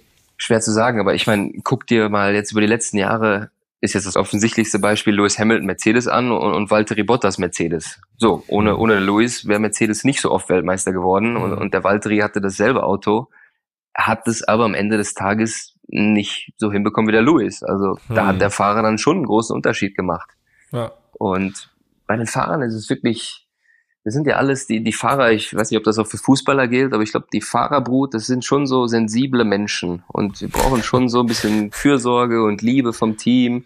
Und wenn du auch so ein bisschen merkst, hm, das Team steht eher auf der Seite des anderen, da weißt du, dann kratzt das so ein bisschen am Ego und deinem Selbstbewusstsein, dann, dann wird's direkt schwierig. Also im Motorsport ist auch sehr, sehr viel Psyche und, und psychische Stärke äh, gefragt. Oh ja, sensible Typen, das kannst du, das, das, das kannst du auf jeden Fall auf den Fußball übertragen. Äh, Und auf Kimi Räikkönen. Da geht's. ja, es gibt Ausnahmen. Ne? Also jetzt nur vom Außen betrachtet, ich kenne ihn gar nicht. Seid ihr, seid ihr Jungs, also ihr, ihr schaut, seid ihr ein bisschen autoaffin? Äh, wie, wie, wie seid ihr drauf? Äh, ja, ich bin relativ autoaffin, ähm, das schon. Also ich fahre sehr gerne Kart. Also wir fahren eigentlich jeden Sommer Kart. Ich bin jetzt auch dabei, mein Sohn darf jetzt auch bald. Bisher hatte ich ihn immer an so einem Kindersitz mit nebendran, weißt du? Mhm. ähm, aber der hat auch Das Bock. ist aber gefährlicher bei dir mitzufahren, als wenn er selbst das, ist, das ist gut möglich. Aber nicht, wenn er mit dabei ist. Das, da, da. Ansonsten äh, sind wir hier und da mal, fahren wir hier und da mal Kart, ja. Und äh, auch so was Autos betrifft, ja, also ich habe einen Ferrari zu Hause privat und fahre den auch gerne und auch gerne relativ schnell. Natürlich äh, nur sicher. Und Kann natürlich auch wie in Spanien erlaubt, maximal 100. Ist ja ganz klar. Aber ansonsten doch. Und äh, wie gesagt, Formel 1 natürlich, ich meine, es war auch, auch wir, äh, ich glaube, da kann ich für Felix mitsprechen, ähm, sind natürlich irgendwie mit, mit Michael damals irgendwie Formel 1 Fans, Fans ist vielleicht ein zu großes Wort, aber äh, interessiert gewesen. Für mich war es dann wirklich auch, auch Vettel, der das dann so ein bisschen weitergetragen hat, äh, wo ich das dann auch weiter verfolgt habe. Und ähm, ab da, wo wo es bei Ferrari nicht so ganz gepasst hat und eigentlich eine recht lange Zeit ja irgendwie Hamilton als so der ja, der sowieso Sieger feststand. Ja, vor, vor vielen Wochenenden war das ja so. Ne? Ich weiß nicht, wie du das aus, als, aus, aus Fahrersicht mhm. siehst, aber äh, es war ja dann schon die ein oder andere langweiligere Saison, wo Luis klar vorne war und, und dann ist so ein bisschen das, das Interesse so ein bisschen abgesackt. Also das, das mhm. von meiner Seite. Aber es hat mich, und das muss ich ehrlich sagen, dass. Erfolgsfan. Nix Erfolgsfan, aber ich meine, der kann ja immer gewinnen, aber wenn er wenigstens mal eine Sekunde vor einem anderen gewesen wäre, so, aber das war dann so ein bisschen einseitig. Aber ich muss sagen, das letzte Rennen der vergangenen Saison äh, hat mich wieder so ein bisschen ja, reingeholt, weil das fand ich richtig äh, schön anzuschauen und äh, ich gönn auch immer mal jemand anders Weltmeister zu werden, aber in dem Fall äh, war ich kein Fan von dem Ausgang. Aber gut, das ist eine andere Sache. Felix, möchtest du auch noch was sagen? Ja, äh, ich bin jetzt, das habe ich aber hier glaube ich auch schon mal gesagt, bin jetzt ja mit Michael groß, Michael groß geworden, das ist klar. Äh, das kann man schon sagen, Held der Kindheit, das hat man dann schon jeden Sonntag geschaut. Aber schon dann auch, äh, ja, nachdem er dann nicht mehr gefahren ist, äh, dann ist es bei mir auch weniger geworden. Ich schaue schon gerne ab und zu mal rein, mir einen Start an vor allen Dingen. Ein ganzes Rennen schaffe ich dann selten. Aber ja, ich kann jetzt äh, nicht so viel Expertise dazu beitragen. Ja. Aber ich finde es dann auch trotzdem mal so Highlights anzuschauen von Zweikämpfen und so, das finde ich dann schon trotzdem interessant. Ja, und privat bin ich ganz entspannt unterwegs, ne? Das, äh also, da sind wir alle in meinem Club. Ich bin genauso bei euch. Ich weiß so viel wie über Motorsport wie beim Fußball, nämlich nicht.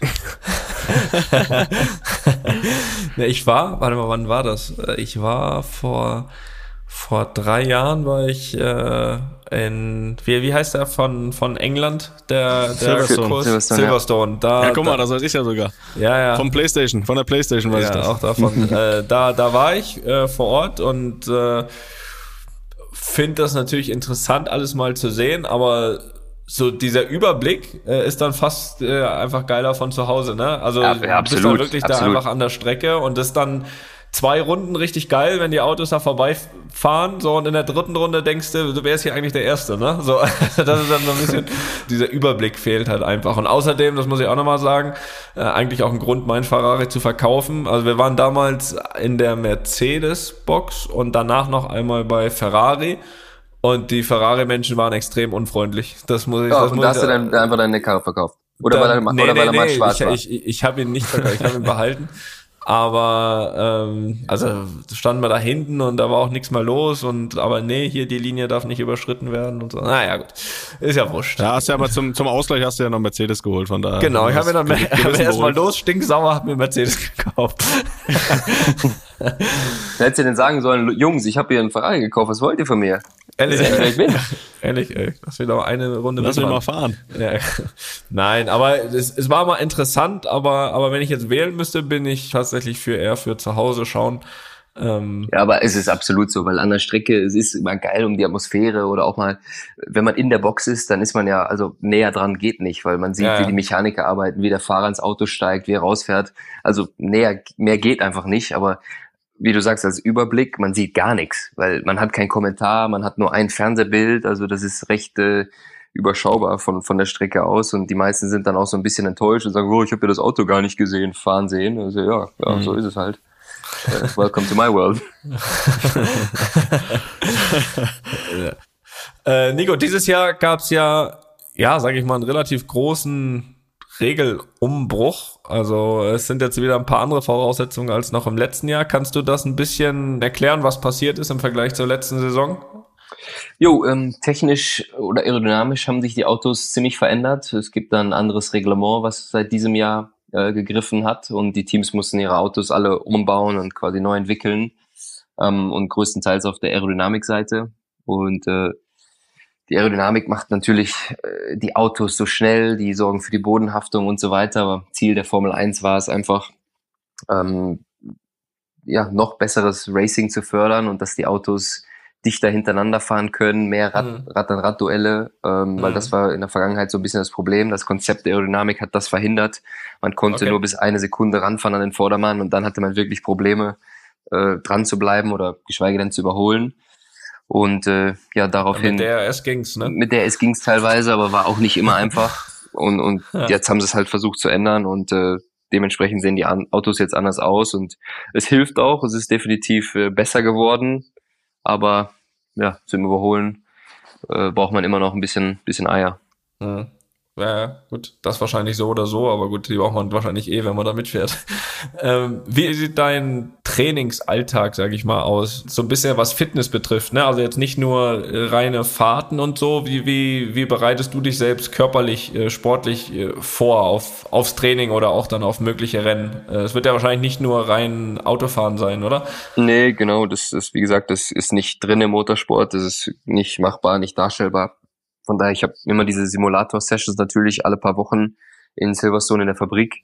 Hm. Ähm, einfach um so ein bisschen drin zu bleiben. Man hat schon so ein bisschen das Gefühl vom Auto, aber ähm, auf der physischen Seite, ja, gibt's da nichts, was, was wirklich diese ähm, Beanspruchung simuliert. Da mache ich einfach, ich bin, ich laufe eigentlich gerne, ich bin so ein Läufertyp. Hm. Äh, Tennis ist eine, eine Riesenpassion von mir. Ich äh, ja, vermöbel unheimlich gerne den Tennisball. Sehr, sehr unerfolgreich. Äh, aber nichtsdestotrotz macht es mir Spaß. Und äh, ab und zu gucke ich mir auch die Gewichte im Gym an. Und äh, ja, das war's. Ja. Beim Fußball ist es ja so, also wenn du dann da wirklich in der Mitte stehst, außer du bist komplett im Tunnel, aber dann kannst du es eben auch genießen, was die Stimmung im Stadion betrifft und so weiter. Ich meine, du sitzt da in einem extrem lauten Auto mit Helm, mit Kopfhörer, äh, um mit deinem Team in Kontakt zu sein. Bekommst du da was mit von der Stimmung an der Strecke? Weil es ist ja schon manchmal ordentlich was los, aber während des Rennens kommt da wirklich viel an bei dir? Nee, während des Rennens gar nicht, weil du bist, du bist wirklich, ja, bist ja beschäftigt. Du, du, du ja, fährst ja. das Auto am Limit, du bist komplett quasi, ja, am Limit und da, da ist nichts, aber beim Fahr, beim Rennwochenende ist ja so, sonntags, vormittags, so zwei, drei Stunden vorm Rennen gibt's diese Fahrerparade, wo wir da alle auf diesem LKW rumfahren.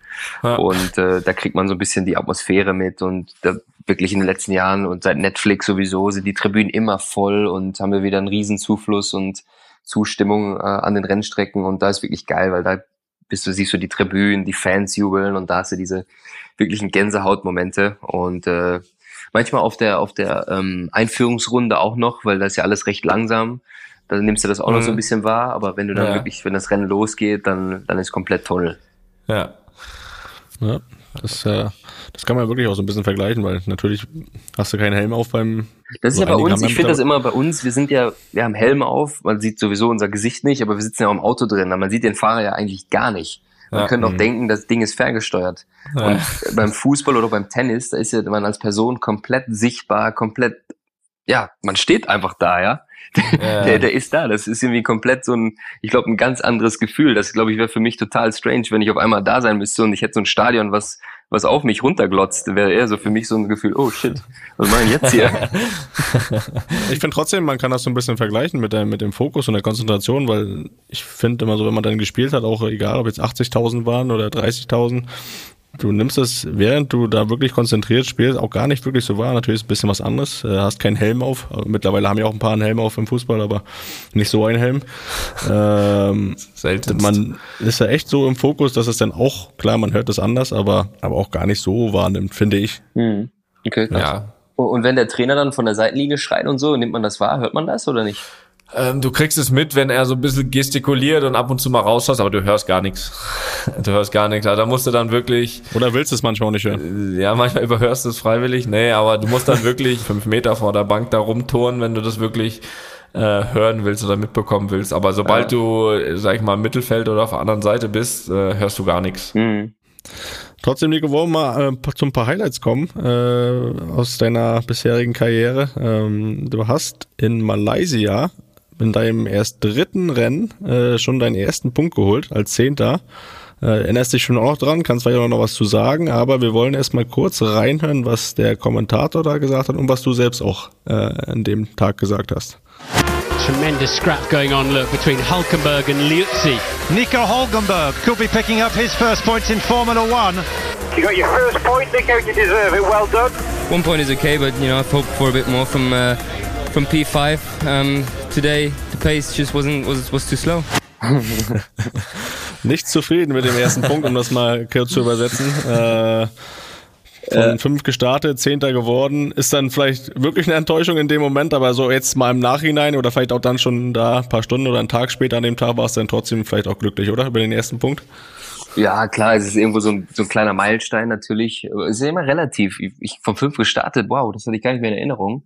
Aber ich glaube, das Quali war im, im, im Nassen am Samstag und da habe ich mich echt gut qualifiziert, aber Sonntag war es trocken und dann hatten das Auto war ein bisschen schwierig und wir waren halt irgendwie nicht schnell genug und dann wurde es in Anführungszeichen nur ein Zehnter, also von fünf auf zehn ist natürlich, wenn man so sieht, äh, natürlich nicht ein Hit oder ein Erfolg.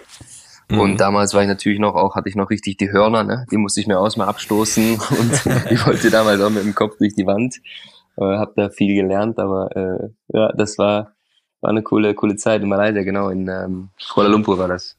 Ja, das war ja für Williams, da bist du dann 2011 von Williams zu Force India gewechselt. Äh, was hat es damit auf sich gehabt? War das irgendwie, wollte Williams dich nicht mehr? Wolltest du dich verändern oder nee, war das irgendwie vertraglich? Genau, die bei Williams, die wollten mich nicht mehr. Die hatten gesagt, ich hatte zu viel Pickel bekommen und ähm, ich hatte zu schlechte Haut, Akne. Und da musste ich mich tatsächlich äh, umorientieren. Vor, vor allem auch unterm Helm nicht gut anzuschauen. ähm, Force India steht auch sowas. Genau, die fanden das gut und die haben mich dann aufgenommen. Die haben mir Asyl gewährt und dann äh, war ich da für ein Jahr, 2011, als, äh, aber leider nur als Ersatzfahrer für ein Jahr. Aber hatte ja. direkt schon, der Deal war, dass ich ein Jahr quasi aussitzen musste und 2012 war ich garantiert wieder zurück äh, als Rennfahrer. Mhm. Und äh, das war zu der Zeit dann den, den besten Deal und die beste Option, die ich hatte und die musste ich dann nehmen, weil dieses Aus bei Williams 2010 sehr, sehr spät kam leider. Das war so ein bisschen so eine unschöne Geschichte. Ähm, eine riesen, riesen Story, die brauche ich jetzt nicht auspacken hier. Aber dann, ja, war ich bei, ähm, bei Force India gelandet und bin 2012 wieder zurückgekehrt. War das für dich aber erstmal, äh, ich meine, du hast es gesagt, erstmal nur in Anführungsstrichen Test- und Ersatzfahrer. War das irgendwie eine bewusste Sache von dir oder war das für dich schon erstmal so ein kleiner Schritt zurück wieder? Oder, oder war das für dich einfach okay, weil du wusstest, okay, das Jahr danach bist du da wieder, sag ich mal, äh, Stammfahrer? Ich war total, ich war total am Boden. Ich war richtig pisst, ja. Ich war gerade mhm. das erste Jahr meiner Karriere. Ich war äh, 23. Ich war natürlich ein richtiger Heißblüter und war natürlich äh, richtig erstmal enttäuscht und sauer und alles zusammen, aber da habe ich auch dann relativ fix gelernt, dass Formel 1 nicht nur ein Sport ist, sondern auch ein Business und ähm, dass da sehr viele andere Faktoren mit reinspielen. Aber ich hatte keine Wahl, ich, ich musste das so hinnehmen und schlucken, ob, ob ich wollte oder nicht und ja. äh, habe es dann natürlich gemacht und habe gute Miene zum, zum bösen Spiel gemacht für 2011 und äh, mich, mich auf 2012 vorbereitet, um dann wieder voll ja. anzugreifen. Ja.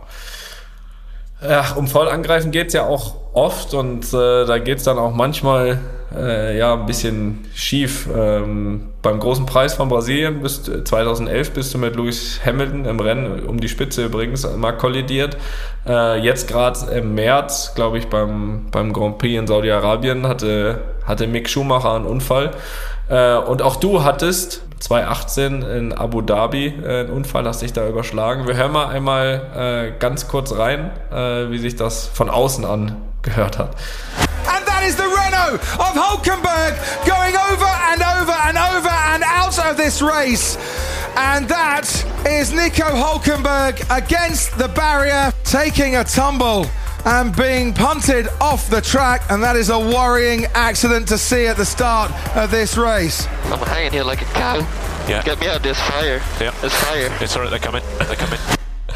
Ja, ich hänge wie eine Kuh, um das mal, um das mal zu, zu übersetzen. Ähm, sag mal, wie sich so ein Unfall, so ein, so ein schwerer Unfall, zumindest von außen, für dich da in der Kiste anfühlt. Äh, hast du das Gefühl gehabt bei diesem Unfall, okay, es ist relativ, also unter Kontrolle, jetzt Bilder, man darf jetzt die Bilder nicht gucken, wenn ich jetzt von unter Kontrolle spreche, aber du weißt, was ich meine. Mhm. Äh, ähm, ist es ist aus deiner Sicht relativ unter Kontrolle oder war das einfach, wo du, ist das so ein Moment, wo du auch sagst, okay, jetzt gucken wir mal, was passiert? Also es sah spektakulär aus, weil wenn sich ein Auto ja. überschlägt, dann sieht das immer spektakulär aus und die, die Teile fallen ab und das Auto zerbricht und denkt, wow, krass, was ist passiert hier? Aber ja. ähm, das Schlimme ist ja, beim Unfall ist immer das Gefährlichste ist, wenn man eine, einen Einschlag hat. Also wenn man hm, von 200 quasi auf null in, in quasi 0, nix gebremst wird und der Körper mhm. die Kräfte nicht verkraften kann. Ähm, und das ist ja, wenn du in der Luft dich einfach nur überschlägst, aber nirgendwo einschlägst, ist das, sage ich mal, relativ harmlos. Das ist nur mhm. ein bisschen wie, wie Luftakrobatik, wie Touren. Mhm. Äh, von daher, das hat nicht wehgetan, aber dass du dann kopfüber liegen bleibst und dann gab es ein bisschen Feuer und das Feuer ist so ein bisschen ins Cockpit gekommen und war so ein kleines Barbecue, dann wird es natürlich relativ schnell un unbequem. Und äh, ich konnte da auch nicht raus, weil ich direkt an der Wand war und das war ja mit diesem Halo recht wenig Platz. Ähm, war ein bisschen un unangenehm, aber wehgetan hat da nichts. Das Schlimme ist, wie gesagt, eher immer, wenn du wirklich irgendwo einschlägst mit, mit viel Energie, mit viel Geschwindigkeit. Wie schnell hatten die dich da raus dann? Ähm, ich glaube, die haben erstmal natürlich das Feuer gelöscht und dann ja, haben sie. Gute Idee, erstmal, ne? Genau. erstmal das Barbecue beenden und dann haben sie mich irgendwann sanft wieder quasi auf die richtige Seite äh, gedreht und dann bin ich ganz normal ausge, ausgestiegen und äh, genau, hab mir hab mir die Beine ausgeschüttelt und weiter ging's. Hast gefragt, wo ist das neue Auto? ja, leider nicht. Leider gibt's das nicht mehr.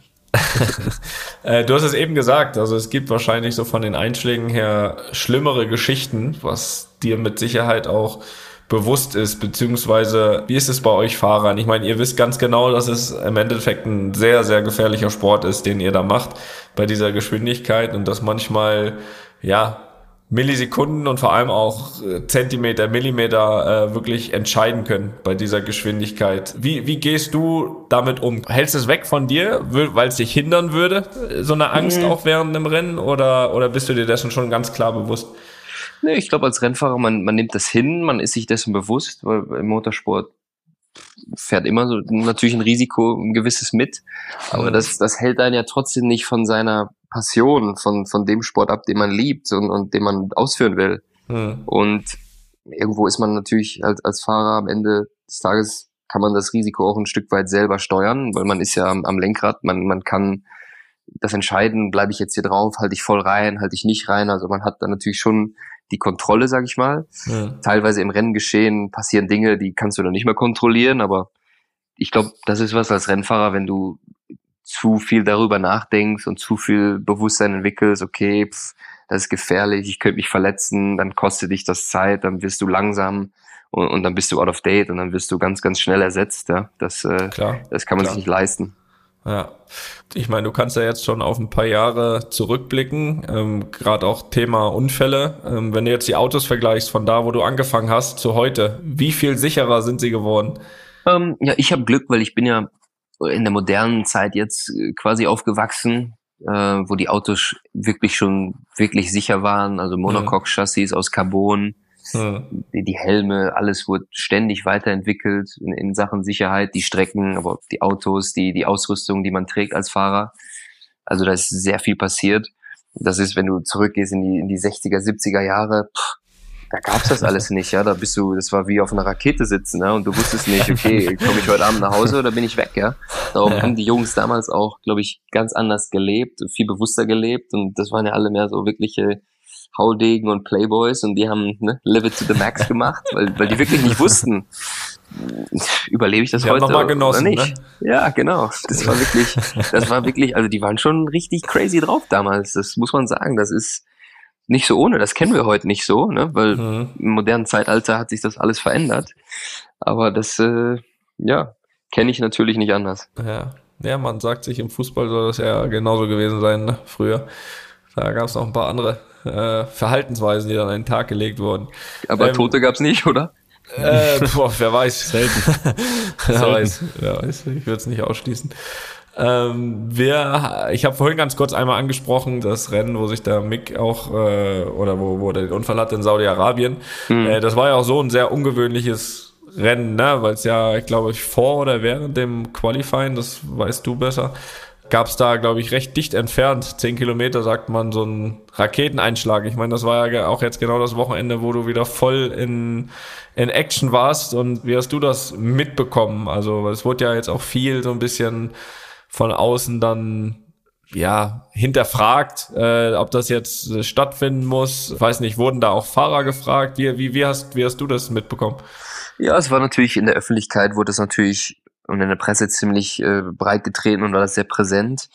Äh, ich muss ganz ehrlich sagen, weil ich ja, das war mein zweites Wochenende und ich hatte so viele Dinge auf meinem Teller, ich war so beschäftigt mit, mit und überfordert mit allem, dass ich gar nicht viel Kapazität hatte für diese anderen Geschichten. Mhm. Und bis Freitagabends dann das, das Driver-Briefing kam und dann alle Fahrer auf einmal Krisensitzung und äh, beraten wurde, ist das sicher, ist die äh, Sicherheit gewährleistet, mhm. äh, etc. pp, weil das war ja auf ein äh, auf eine Ölraffinerie äh, kam mhm. der Anschlag ging, die die auch Hauptsponsor vom Rennen waren und ist das Rennen Sonntag möglicherweise ein Ziel oder nicht und da gab's halt dann ähm, die, diese Debatte und die Diskussion und äh, ich glaube auch zu Recht natürlich, aber am Ende des Tages ähm, habe ich mich da persönlich immer eigentlich gut gefühlt und nie wirklich in, in Unsicherheit oder mhm. dass ich gedacht hatte, wir werden jetzt hier wird angegriffen und wir müssen, wir müssen fliehen. Also ähm, zu keinem Zeitpunkt habe ich das so wahrgenommen. Okay. Das äh, natürlich in der aktuellen Zeit ist natürlich dann auch so ein Thema, was dann sehr, sehr eh brisant ist so, aber da kann man, glaube ich, aber auch verstehen, diejenigen, die sagen, ich fühle mich da nicht sicher und, und ich will lieber nach Hause als. Ja, äh, 10 ja, Kilometer ja, ist jetzt auch nicht so weit, ne? Nee, absolut. Manche Fahrer haben das auch gesehen von, vom P1, die haben äh, an einem Teil der Strecke, wo du in die Richtung gefahren bist, mhm. haben die gesagt, ich habe die, die Rauchwolke gesehen und das auch gerochen. Mhm. Aber mhm. wie gesagt, ich war mit allem nach zwei Jahren so überfordert. Ich habe da gar nichts wahrgenommen, sondern war nur mit mir und, dem Auto. Das ganze Wochenende nicht gerochen. genau.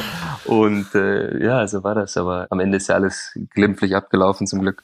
Ja, Gott sei Dank. Aber nochmal ein bisschen, bisschen zurückschauen äh, in deine Karriere. Du bist 2013 von Force India zu Sauber gewechselt. Äh, nach einer Saison dann wieder zurück zu Force India. Ist das, hm, was meinst du? War das dann war normal, das, auch normal in der Formel 1? Ich meine, das ist war ja. das ein guter Move oder, oder eher nicht so? Was meinst du?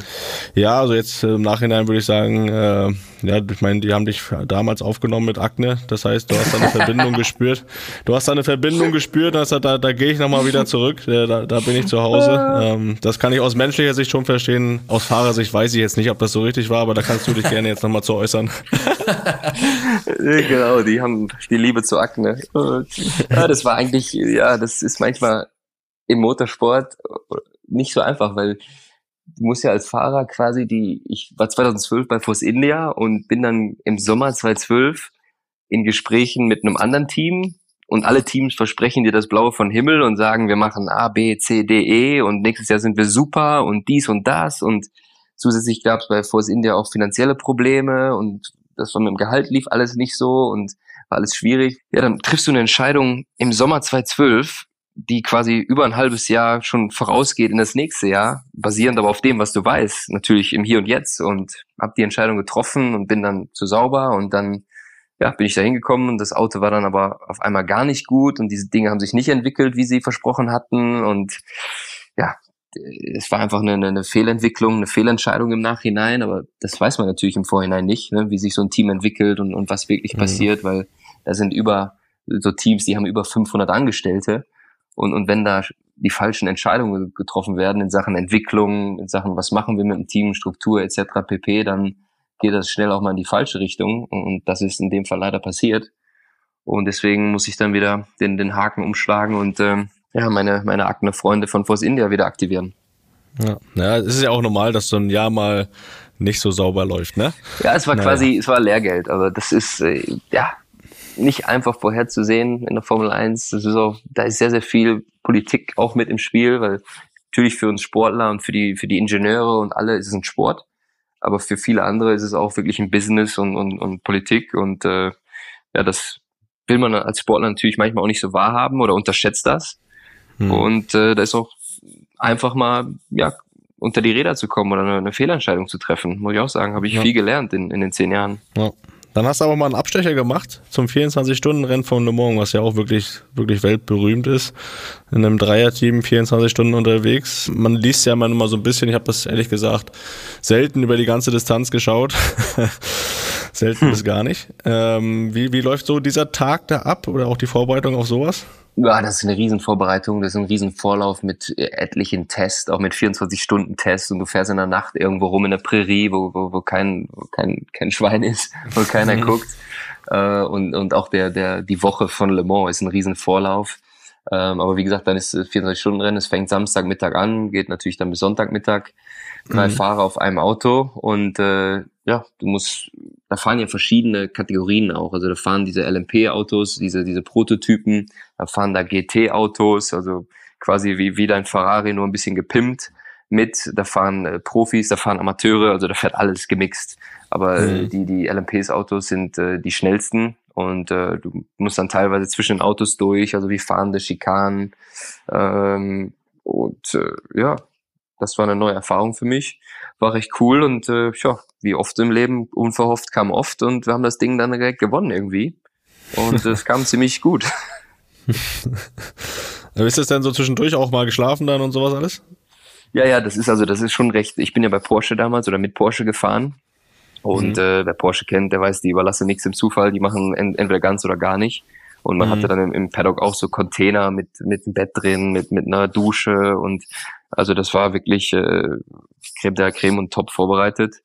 Ähm, aber zum Schlafen, also ich bin nachts irgendwann Sint gefahren, ich glaube an die vier Stunden fast, knapp vier Stunden saß ich im Auto und nachts fand ich wirklich am geilsten, weil das ist also wirklich nachts, da ist keine Außenbeleuchtung oder so, sondern du hast nur das Auto, dein drinnen ist so dieses LED-Licht, äh, mhm. so ganz spooky, aber eine so geile, gemütliche Atmosphäre und dann hast du die Lichter vom Auto, also vorne die Lampen und äh, ballerst dann da durch die Prärie und das hat mir richtig gut getaugt. Das war cool, danach bin ich raus, das war dann so, weiß nicht, 1 Uhr, 1.30 Uhr morgens, ein bisschen dann aufgearbeitet mit den Ingenieuren, hab dann versucht zu schlafen, aber da ging nicht viel mit Schlafen, weil du bist natürlich dann noch voll mit Adrenalin und bist aufgeregt fürs Rennen und weißt, um, um 6 Uhr musst du wieder rein. Also ist schon, ist schon eine, eine geile Angelegenheit.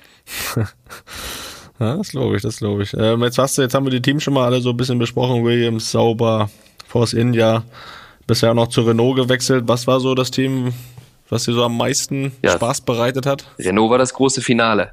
Hm. Na, das Jahre. kommt doch noch. Ja, das, das Finale, das, wer weiß. Du, alle Teams, jedes Team hat irgendwie sein, sein, seine eigene Handschrift, seine eigene Kultur. Sauber war ja, ist in der Schweiz. Force India ist in England. Renault war auch in England, aber halb französisch. Also jedes Team hat ganz viele verschiedene hier Nationalitäten und auch ganz viele gemixte Kulturen. Alle mhm. arbeiten irgendwie auf, auf eine ähnliche Art und Weise benutzen dieselbe Sprache, aber im Detail sind dann doch irgendwie die Sachen verschieden. Hm. Aber ich, am Ende musst du irgendwie mit den Leuten klarkommen, ne? Du musst mit den Leuten eine Beziehung aufbauen, so das Zwischenmenschliche auch einfach ja, suchen und, und dich verstehen. Und äh, ja, dann löppt das schon. das löppt. Oder auch nicht. bei der WM 2020 oder während der Saison 2020 warst du ja als Experte bei RTL im Einsatz. Aber das sollte sich, also am Ende dann doch nicht, aber eigentlich war der Plan, dass sich das kurzzeitig ändert. Dann dein ehemaliger Teamkollege Perez wurde auch positiv auf Corona getestet, glaube ich sogar vorm, vorm Großbritannien Grand Prix. Mhm. Und du wurdest äh, vom, ich glaube damals Racing Point Team, korrekt? Jetzt genau, Aston genau. Martin ja. als Ersatzpilot verpflichtet. Mhm. Wie, wie ist das abgelaufen? Ich meine, am Ende der Tage, um es vorwegzunehmen, konntest, äh, konntest du ja äh, dann aufgrund von einem technischen Defekt gar nicht am Rennen teilnehmen. Sag doch mal, wie das abgelaufen ist und ja, wie enttäuscht im Endeffekt auch da warst, dass es dann doch nicht geklappt hat und wärst du nicht einfach da am, am Mikro geblieben. Ja, 2020, das war wild, weil ich bin ja Ende 2019 bin ich dann bei Renault raus und hatte für 2020 keinen kein, äh, kein Sitz mehr, also bin ich mehr gefahren quasi, äh, hatte auch keine irgendwie anderen Verpflichtungen oder Verbindung zu einem Team und äh, mhm. eigentlich ja, nichts gemacht, habe ein bisschen bei RTL hier und da Experte gemacht und eine, eine ruhige Kugel geschoben. Und äh, ich bin dann irgendwo, wenn ich mir noch, bin ich nach Köln geflogen, bin gelandet, mach mein Telefon an und habe dann auf einmal irgendwie 20 Anrufe in Abwesenheit. Und denk so, hä, hab mir erst gar nichts gedacht. Ich denk so, hm, komisch, aber okay, bin dann rausgelaufen aus dem Flieger, erstmal schön zu Kamps, habe mir erstmal einen Puddingbrezel gekauft, wie immer, wenn ich nach Deutschland komme und lande. Das ist, das ist Pflicht und Standard. Und dann auf einmal ruft mich ähm, mein, mein Berater und Anwalt an und sagt so, ja, wo bist du denn? Alle erreichen dich. Ich bin in Köln. Was, was ist denn los? Ja, der Checo hat äh, Corona. Du musst nach Silverstone, du musst wieder fahren. Und ich, ich bin erstmal alles von mir abgefallen. Ich sag so, wie? Ich soll wieder Formel 1 fahren? Wie, ist hier irgendwo eine Kamera oder so? ich war gar nicht darauf äh, vorbereitet und äh, natürlich total überrascht. Und dann zwei Stunden später saß ich dann in einem Flieger nach, nach England und habe dann da über Nacht einen Sitz gemacht, weil als Fahrer, um in einem Auto fahren zu können, braucht man ja auch einen Sitz. Ne? Da wird normal wirklich ein Sitz angefertigt, der dann auch später aus mhm. Carbon gemacht wird und so. Ist ja, ja alles gewichtsoptimiert. In der Nachtschicht bis bis drei Uhr morgens. Ja, und auf einmal war ich, äh, ja, war ich wieder Formel-1-Fahrer für die zwei Wochen aber die wildere Story war dann ja noch äh, im Oktober am Nürburgring. äh, Deutschland Grand Prix, wo ich quasi am Samstag sollte ich auch bei RTL den Experten machen und drei oder vier Stunden vor Quali, vom Qualifying am Samstagmorgen sitze ich in Köln und war beim Kollegen äh, mit, zum Kaffee und da ruft mich das Team an, wo ich denn sei und ich müsste sofort kommen, äh, der, der, der Lance hat Corona. Und dann bin ich äh, von Köln zum Nürburgring. Ähm, das ist ja, keine Ahnung, was sind das, 100, 150 Kilometer oder so. Bin ich dahin geballert. Natürlich komplett, habe die STVO respektiert, habe aber nur 800 Mal meinen Führerschein verloren. Und äh, saß, dann, saß dann auf einmal am Samstagmittag im Qualifying. Also das war richtig wild. Ja, und äh, das Wochenende, das war ja auch nicht ganz unerfolgreich. Ich meine, am Ende des Tages, äh, am Ende des Rennens, äh, bist du zum Fahrer des Tages gewählt worden, wurdest Achter bei deinem, ja, wievielten Comeback eigentlich, weiß es nicht. Es war, aber wir hören mhm. einmal ganz kurz rein, wir haben da noch einen kleinen, kleinen Ton vorbereitet. Great job, Nico, great job. P8, P8. And uh, that's helped us get third in the constructors. So good job, mate, good job. Uh, you have won driver of the day. Oh, jeepers. Uh, that was that was fun, but very very tough at the same time. Oh, thank you guys. That was uh, a bunch of fun. War das, ähm, also erstmal finde ich wahnsinnige Leistung, gerade mit der Vorgeschichte, da Achter zu werden. War das für dich vielleicht sogar psychologisch einfacher, äh, in dem Fall irgendwie weil, weil vielleicht gar nicht groß was erwartet wurde von dir. Ich meine, gerade mit der Vorgeschichte, dass du einfach sagst, pass auf, ihr könnt mich mal, ich habe jetzt einfach Spaß hier heute. Und, und, ja, und manchmal ja. geht's ja da besser. Also ist ja, also auf dem Fußball kann man das genauso übertragen. Absolut. Das ist bei all meinen Comeback-Geschichten jetzt, äh, die, die letzte jetzt hier, die vor zwei Wochen genauso, weil du kommst da rein, ich bin raus ich muss mich erstmal wieder zurechtfinden, aber es, es, kann ja keine Erwartungshaltung geben in dem Sinne, weil es keine Vorbereitung gibt. Also du hast quasi nichts zu verlieren und alles zu gewinnen und äh, gehst ran in die Sache. Man, man muss sich dann auch nicht verrückt machen und Sachen überdenken, sondern reinsetzen, fliegen lassen, Gaspedal durchdrücken und äh, schau, was bei rumkommt. Und äh, darum, ja, gefällt mir die Rolle eigentlich auch ganz gut. Aber ich, hört sich trotzdem immer so ein bisschen an, jetzt von den Comebacks reden, dass du ein schwer zu erreichender Ersatzfahrer bist. Wieso das denn? Ja, da musste ich einer aus dem Bett klingeln und äh, das äh, ja, ich habe Tochter, ja. da, da schläft man mal länger. Ja, das verstehe ich, das verstehe ich, aber das, äh, das, äh, ja, in Köln wird man beim Kaffee ja. auch nicht, nicht gern gestört, das ist auch klar. Das ist richtig. Aber ich glaube, ne, du jetzt, wenn du das die Erfahrung gemacht hast, drei, vier Comebacks schon, dann, dann musst, musst ja, du, einfach, ja, musst man, du bereit man, sein. Man, man weiß es ja nicht, man kann diese Sache, man, man hat ja keine Ahnung, man kann es ja nicht planen. Das kommt einfach, ja, pum, und auf einmal explodiert das und alle überschlagen sich und auf einmal, jo, wo bist du? Äh, es geht wieder los. Und äh, ja, das ist irgendwie auch surreal irgendwie, aber es ist halt so. Ich habe noch, ich habe noch einen schönen äh, Nein. Noch ein schönes Wirklich? Audio gefunden. Doch, ich habe noch einen schönen, noch einen schönen, schönen Ausschnitt. Ja, ach du dickes Ei, du sagst es. Jetzt kommt nämlich noch ein kleiner Ausschnitt. Äh, wir wollen mal ganz kurz über Konkurrenten reden. Äh, wir hören mal rein, ob dir das bekannt vorkommt. Jamen, øh, han øh, prøver på yderbanen. Once again, most unsportive driver of the grid. Suck my balls, mate. Yeah, you're really good, man. Äh. Ja, du ja. hast es gerade schon angekündigt. Ich, ich finde ja. Dänisch eine ganz schöne Sprache. Dänisch ist Weltklasse. Also dem Kollegen Magnussen hast du einmal gesagt, dass er äh, oder hast ihm quasi wieder mal den Preis des unsportlichsten Fahrers des Rennens äh, gegeben. Seine Reaktion müssen wir, glaube ich, gar nicht groß übersetzen. Fand er auch nicht gut. Allgemein so ein bisschen über Konkurrenten gesprochen. Gab es da irgendjemanden in deiner Karriere, wo du gesagt hast, ach, so ein Drecksack auf der Strecke? Oder waren das immer verschiedene? Und vor allem, wie wirkt sich das auch manchmal so ein bisschen dann aus, äh, wenn die Helme ab sind? Von davor oder danach? Ich meine, man sieht sich ja wahrscheinlich ab und zu auch, ne?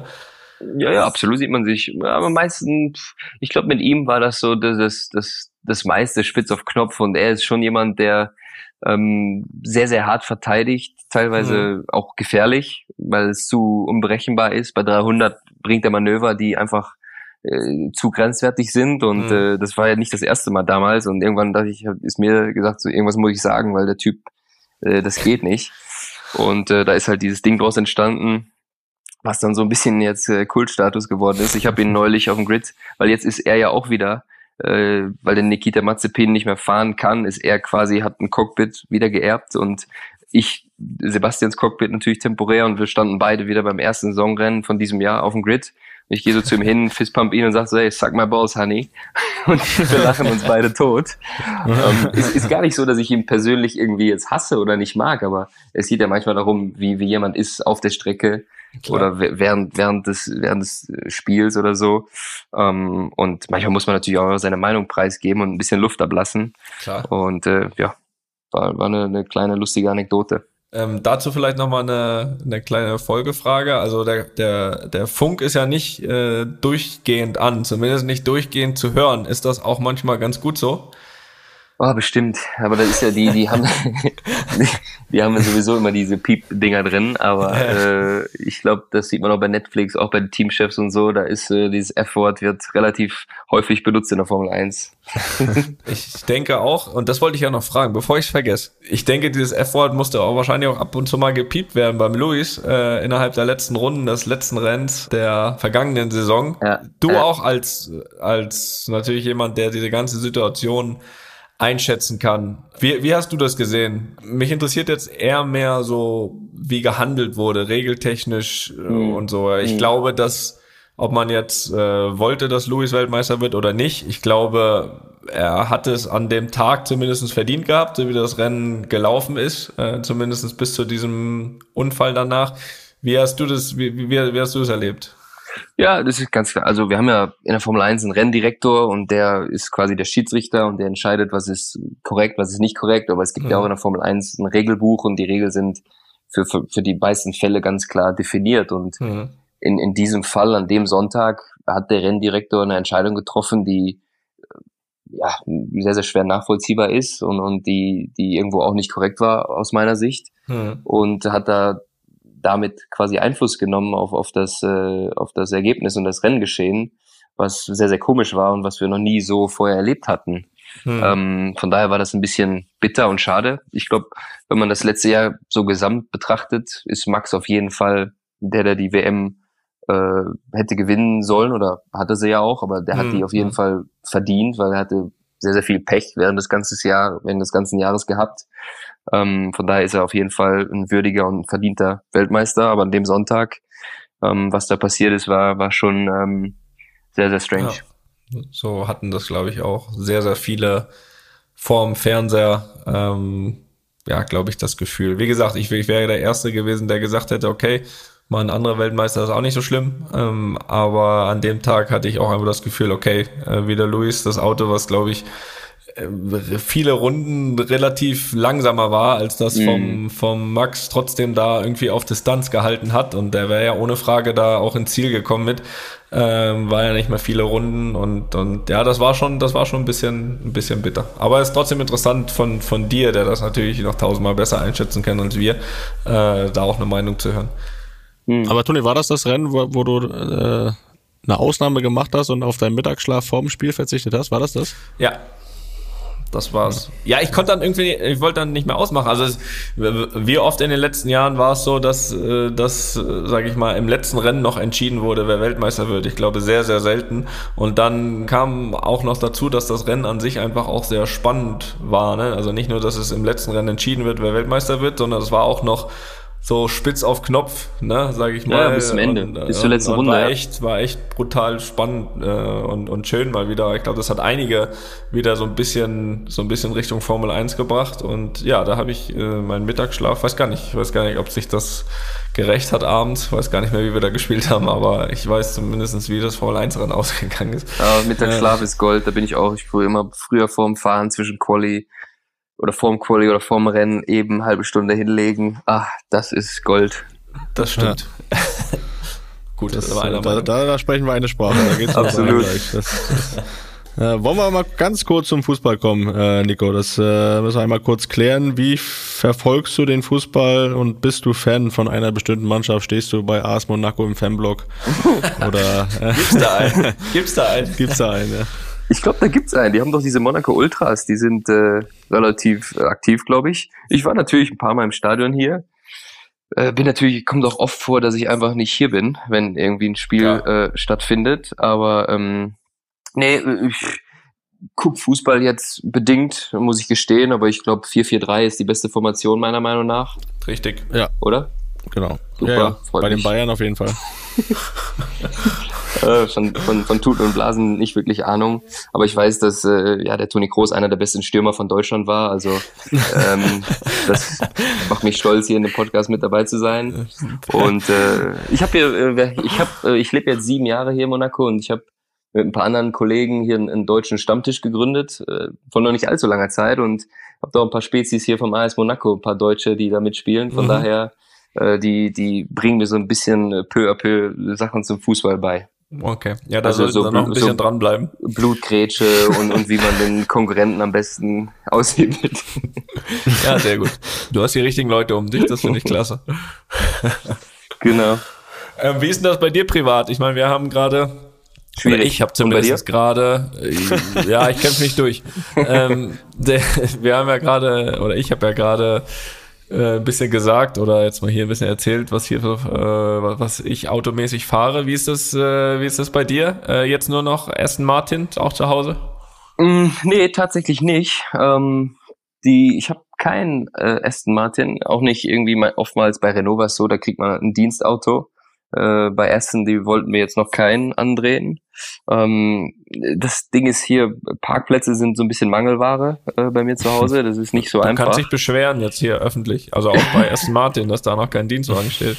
Äh, nee, nee, passt schon, ist, ist alles okay. Okay. Äh, ich bin, ähm, gut. ich bin meistens, weil hier, hier unten ist ja das Wetter ab Mai, Juni so gut. Ich, und, und der Verkehr in der Stadt ist immer heftig. Also ich bin meistens Quad? dann auf, auf der Vespa, Vespa unterwegs. Ähm, ansonsten hier mit dem Smart geht's am besten. Ich habe natürlich aber auch ohne Sportauto geht natürlich aber auch nichts. Ich habe natürlich auch ein paar Pesen in, in der Garage stehen, aber das äh, ist ganz heißes Zeug. Aber wie, wie, wie ist das? Das, äh, also kommt dir das wie Schleichen vor, wenn, äh, wenn du im, im Straßenverkehr unterwegs bist? Nee, überhaupt nicht, ehrlich gesagt. Das ist irgendwie eine total andere Wahrnehmung, weil das ist ja, keine Ahnung, das ist gar nicht, ich bin, wenn ich privat fahre, ich habe auch ultra gerne so SUVs und bequem und manchmal sind die Sportwegen auch, ich, ich liebe sie natürlich, weil ich ein Autotyp bin, aber irgendwo dann fluche ich auch jedes Mal, wenn ich in dem Ding sitze und das Brett hart ist und ich über jeden Speedbump irgendwie äh, mir, mir, mir, die Blomben rausfallen, aber äh, das ist so eine Hate-Love-Relationship. Ähm, ja, strange. Äh, ja, Nico, also bevor wir uns bedanken, dass du hier warst, das äh, hat Spaß gemacht. Und vor allem Felix ist noch mal ein bisschen schlauer geworden, was das betrifft. Äh, das, da, da, haben wir, da haben wir- hast du viel machen können. Das ist richtig. Das, äh, trotzdem noch mal so ein bisschen vorausschauend. Ich meine, du bist jetzt, du bist jetzt äh, nach wie vor, ich meine, Sepp ist jetzt wieder gesund, du bist äh, auf Abruf bei Aston Martin, bist nebenher äh, aber weiterhin auch Experte. Ich glaube, aktuell bei Servus TV. Genau. Was macht Nico Hülkenberg in den nächsten Jahren? Ist da, äh, ist da nochmal ein Angriff in der Formel 1 zu erwarten? Ist das ein, äh, wie hast du es vorhin gesagt bei RTL, äh, eine, eine ruhige Kugel schieben, sage ich mal so, äh, ähm, als, als Experte? Ähm, wie würde es im Idealfall aussehen bei dir? Was, was stellst du dir vor? Du, ich, ich bin eigentlich, ich sehe der Zukunft da relativ entspannt entgegen. Ähm, ich bin absolut bereit für nochmal einen, einen Angriff, ähm, hätte da auch Lust drauf, aber im, im Motorsport ist ja so, dass, dass äh, ich nicht die Entscheidung treffe, sondern die Mhm. Teams natürlich äh, da mitspielen müssen oder, oder quasi mir, mir den Job geben müssen. Ähm, da werde ich wahrscheinlich schon nochmal Gespräche suchen. Da ist jetzt noch ein bisschen früh im Jahr dazu für nächstes Jahr, aber ich kann, man muss da schauen, wie sich die Dinge entwickeln. Ähm, aber wie gesagt, sonst äh, mache ich dieses Jahr, bin ich natürlich bei Aston Martin weiterhin der, der Ersatzfahrer und wenn was ist, äh, stehe ich äh, Gewehr bei Fuß und bin bereit. Ähm, parallel bin ich bei Servus TV und äh, kommentiere da die Rennen mit, äh, mit meinen Kollegen, was auch Mhm. äh, echt, echt Spaß macht. Ist natürlich Mhm. ein ganz anderer Job, der, der Druck ist natürlich ganz anderer, ist eine andere Klar. Wahrnehmung aus der anderen Perspektive. Aber ähm, ich hatte eine, eine geile Zeit im, im Motorsport und wenn da noch was kommt oder passiert, dann, dann super, äh, dann äh, richtig cool und wenn nicht, dann äh, geht mein Leben auch gut weiter. Davon bin ich überzeugt. Und äh, was auch immer kommt, äh, ich hoffe, dass es so ist, wie es dir, wie du es dir vorstellst. Aber noch viel wichtiger, bleibst du ein entspannter Typ. Da mache ich mir allerdings überhaupt keine Sorgen. Das hat äh, mir großen Spaß gemacht, Felix wahrscheinlich auch. Und äh, ja, jetzt sind wir alle ein bisschen schlauer. auch alle, die uns hier zuhören. Also Motorsport kann man mal wieder einmal öfter einschalten. Äh, danke dir, Nico, und äh, ich hoffe, dass wir uns auch irgendwann mal sehen. Äh, gerne natürlich auch in Monaco, so, das ist gar nicht schlimm. ja, vielen Dank für die Einladung, sehr, sehr gerne und äh, alles Gute euch auch. Danke auch von meiner Seite, hat großen Spaß gemacht und legt das Handy bitte auf den Nachttisch und nicht in die Küche. Wird gemacht. Ich will dich fahren sehen. Alles klar. Also, ciao, ciao, ciao. Ciao, ciao. Einfach mal Lupen ist eine Studio Bummens Produktion mit freundlicher Unterstützung der Florida Entertainment. Neue Folgen gibt's immer mittwochs, überall, wo es Podcasts gibt.